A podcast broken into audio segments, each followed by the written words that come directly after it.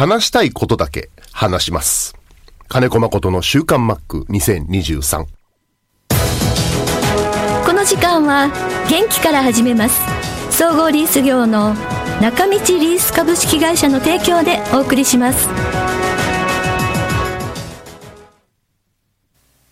中道リースは地元の企業様へ自動車や医療機器建設機械などあらゆる分野の設備投資をサポートしています幅広いニーズに応えながら私たちの元気で地域をもっと元気に。元気から始めます。中道リース。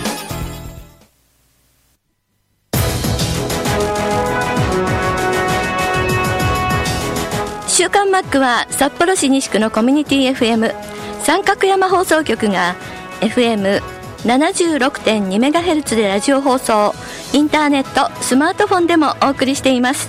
おはようございます。安村まりです。6月23日金曜日今週の週刊マックは先週6月15日に収録した音源からお送りします。セ・リーグパ・リーグの違いから近年のスイングの変化やピッチャーの変化について話してくれました。ではどうぞ。12球団かなりの大混戦が続いてますね。っていうことですけど交流戦。うーん、ここ数年、そうですね、あの一時期、パ・リーグ、この間ね、記者さんにも、最近のセ・リーグの野球とあのパ・リーグの関係性ってどう感じますっていう話されたんだけど、え要は昔ね、パ・リーグがずっと勝ってたから、えはい。うん、そんなことを言われて、で今、セ・リーグが2年間ぐらい続けて勝ってるでしょ、はい。うん、だからどう変わってるんでしょうかなんて聞かれたけど、特にね、うん。ないと思うんだけど、あのどっちにしても、先発投手陣のうその球威というか、はい。威力は、あのセ・パ差はなくなってきてるかなと思うんですよ。うーん。各球団150キロ後半投げるピッチャーそれぞれ持ってますし、はい。うん、なのでで、そうすると、要は、パ・リーグの豪快な野球って言って、すごいフルスイングで対応してた選手たち、パ・リーグでも少なくなってきてるのは確かなんです。でブリブリ振り回しても、もう打てないと、うんうんうん。もうだからある程度コンタクト、はい。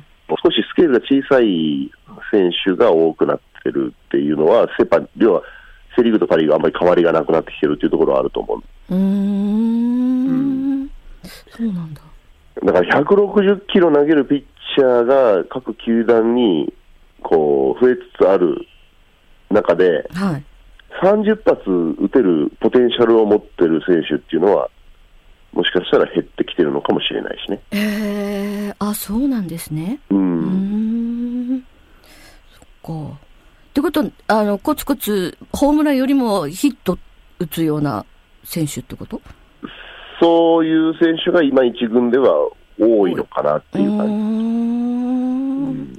まあ、要は150キロ超えをポンポンポンポン毎年30発打ってる打てる選手は、もうすぐにアメリカ行っちゃいますしね。ああ確かに。まあそういうありますね。うんうんうん。で、これ難しいもんで、ええ。やっぱドラフトとかで入ってくる、えー要はスイング力がある、要は5ツールのうちのパワーの方のツールを持ってる選手たちっていうのは、はい。本当に一軍のそういう日本のレベルの、日本レベルのピッチャーのうんボールを、本当にそのポテンシャル発揮する30発打つようになるには、結構ちょっと順応するのに時間かかるんですよね。うーん。だけど、守れて走れて、はい。で、その、まあ、率はまだ残らないけど、スイングコンタクト力があるっていう、要は、5ツールのうちのバランス型の方は、はい。一軍の試合ですぐに、こう、その能力って発揮できるから、安定して。うんうんうんうんまあ、どうしてもそういう選手の方が若くして出てくる方が早いかな。うーんバランスのいい選手ね、走攻守。うんでそういう人がたくさんいる中に、その30発打てる、はい。えーパワー型の選手が、うんまあ、ある程度、守備とか、うん。その打率の低さっていうものは目をつぶりながら、はい。その中に混ぜて使って我慢して育てるっていう、こう、効率のいい方法はなかなか取れないよね、やっぱ勝敗からも。ああ、そうなんですね。ううんん。やっぱり徐々に徐々にこう、高校野球から、まあその先からのじ小さい頃からの、ちょっとずつ変わってきてるのかな、選手の、こう、なんだろう、うんとね、うんわあもうこれもう本当一概には言えないんですけど、うん。うん、やっぱ、なんだろうか、バレル打法っていう、バレルスイングっていう一定のこう流行りがあったんですよ。あの野球も、そのピッチャーの持ってる球種もそうだし、はい。うんバッティングのスタイルもそうだけど、流行り廃りがありましてあ、あ、はいはい。うん、だから、高校、大学、まあ高校も中学もシニア、リトルレレベルもレベルもそうですけど、うん。その程度のボールだったらバレルスイングがやっぱり遠くに飛ばす飛んじゃうんで、へえ。うん、いいんだけど、うんもう一つピッチャーの球威が上がると、うん。はっきり言って、無力だよね。当たらなきゃそういうふうにならないわけだから。うんうん、そうですね。うんうんうん。うーん。だからそれをそのまま継続してそっちを磨いていくのか、うんん、少しマイナーチェンジ自分の中でアレンジしていくのかっていうのに時間がかかったり。あの、ピッチャーの方も、今、高校生ぐらいからもう150キロぐらい出すようなピッチャーがいますよね。それは、昔から見たら、やっぱり体の作りとか、トレーニングの仕方が変わってきてるからってことですか？体の作りが変わってきてると思う、あの欧米型になってきてると思いますよ、日本人の野球やってる子も。あだからその点、守備の上手な人が減ってるけど。あ。ああ、なるほどね。ああ、そっち行っちゃうのね。うんうん。あとはまあまあ球速の測り方もね、うんうんうん。まあ、違ったりするんで、うんうんうん本当に、まあ、これもわからないけど、うん。うん。かつての江川卓投手はい。なんていうのは、ストレート誰も当たらなかったっていうぐらい、こう本当に重力に反して伸びるストレートで球速もあるっていうふうに証言してる人もたくさんいるぐらいなんで。同じような数値の取り方で、そういうピッチャーたちの数値を測りたかったら、測ってみたいなとか思ったりね。ああ、そうですね。うーん。うん、うん、うん。あの、以前マックは、現役時代やっぱりすごいピッチャーの中で松坂投手を挙げてたんですけども、あの、い、すっごい速いっていう、今まで、マックの中では誰なんですか？速、速さだけで言うと。僕、一番早いなと思ったのは、イラブ投手ですね。あ、イラブ投手いましたね。はいはい。早かった。はーい。え、当時で大、何キロぐらい？158キロかな。158キロ。ああ。うーん。いや、あの、なんて言うんだろう。投げ方がええ。すっごいしなやかなんですよ。しなやか。はいはいはい。はいうん。腕の使い方とか、うん体の使い方とかしなやかで、ええすごい体大きいんですよ。はいはいはい。もうしなやかなのにボールがバーンってくるの。へえ。だから、なんだろうな。い一本だけヒット打ったことあるんですよ、二十歳の時に。はい。おっしゃ、まっすぐ打ったと思ったら、実はフォークボールだったみたいあ あ、そうなんだ。ああ、そうなんだな。あ。れ、まっすぐだったらどうなったんだろうと思って。ああ。うん。そうなんですね。イラブ投手いましたね、そういえば。うん早かった。ですよ。うん。あの、速さって練習すれば速くなるもんなの？いや、やっぱね、遠くに飛ばす能力と、はい。えー急速、速いスピード投げる能力っていうのはもう、これもう生まれついた骨格からしか生まれないんじゃないかなと思うんだ。ああ、そうなんだ。うん筋力は、はい。これもう本当に、もう勝手な持論だけど、ええうんあの状態の力、筋力っていうのはそんなにボールの速さには影響ないんじゃないかなって気がする。うん、うん、うん、うん。うん。そうなんだ。要はもう骨と腱、骨と腱。うん、うん。でそその骨と腱がこう強い力を発揮するために、補充するために、それに合った筋肉と筋力、うん、うん、う。うんん、だったらいいけど、その動きを阻害する大きな筋肉は、逆にマイナスかなってか感じはするんだけどね。ああ、なるほどね。ただ野球って反復動作じゃないですか。はい。反復動作と同じ動作の再現性の継続だからう、ん。それに耐えられる体幹、だから要はき筋肉っていうのは体幹の強さから、ああ、体幹ね。うん。うん。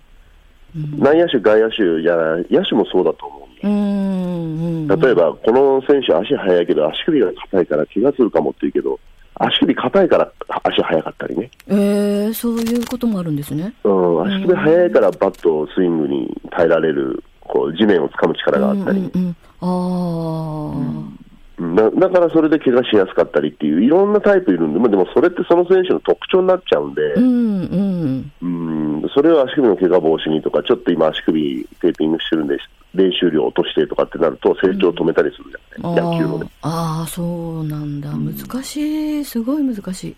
うんだから1球だけだったら150キロ投げれるけど、マウンドで20球、30球の中のストレートで150キロ出るかって言ったら、多分そうじゃない人結構いると思うな、やっぱり。うーん。だ今、少年野球やってる子がやっぱりピッチャーを目指してて、僕も佐々木朗希投手みたいなすごいスピードボール投げたいと思ったら、やっぱりまず鍛えるのは体幹とかそういうところからいかなきゃ。だと思います。うん。の表側の筋肉先に行っちゃうと、うん。うん、骨や関節の成長を一回止めちゃうような気がする、邪魔しちゃうような気がうん。うんうんうん。する、怪我のリスクも逆に増えたりする可能性もあるし、うん。あとはやっぱり、こういうしょうがない天性的な骨格の作りっていうのはこう生まれ持ったものだから、うん。直しようがないけど、そこはやっぱり体幹と筋肉、筋力で補っていくっていう感じですかね。うん、筋肉というの体幹から、体幹。体幹。うん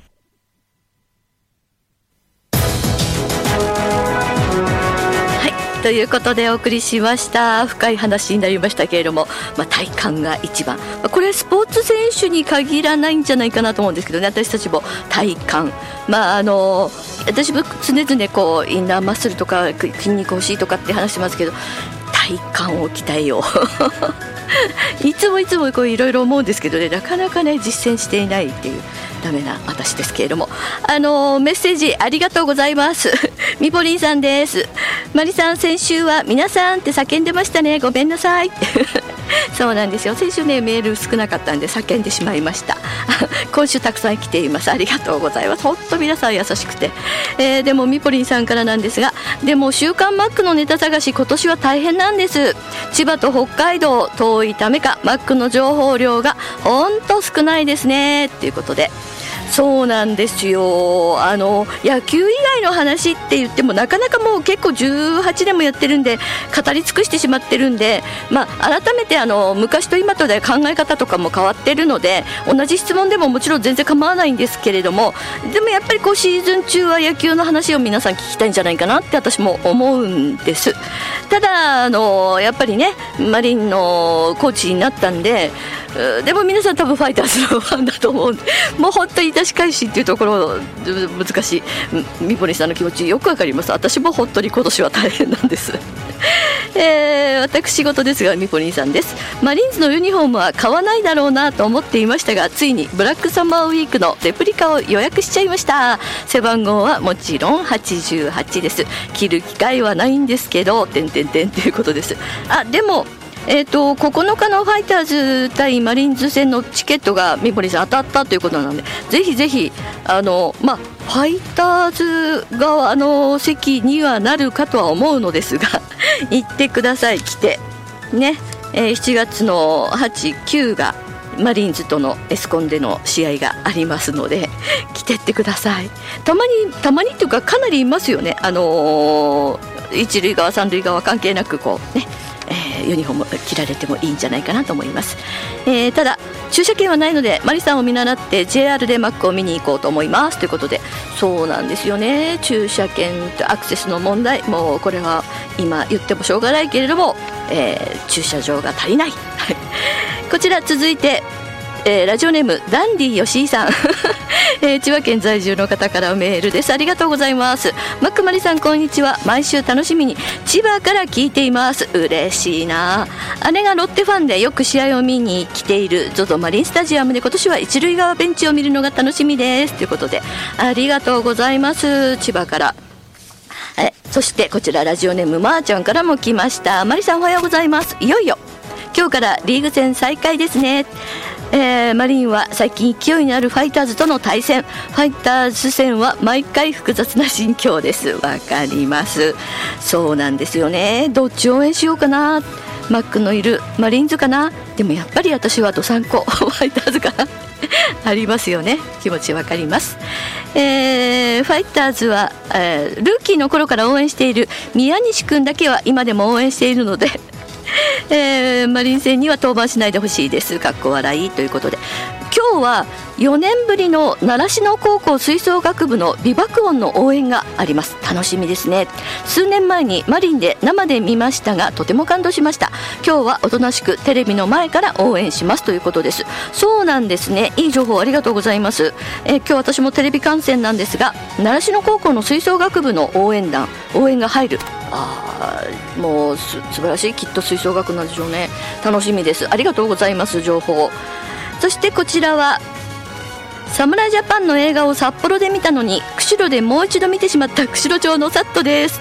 札幌で見ても釧路で見ても全く同じ感動でした。そうですか。よかったですね。えー、さてセパ交流戦も終わり金曜日からペナントレースが再開です。マックはリーグ戦再開まで少しはリフレッシュできたでしょうか。あの、先週収録の時にはこの8日間の休みお天気があの、関東方面あまり良くないみたいで川に行けるかなブツブツって話してましたよ。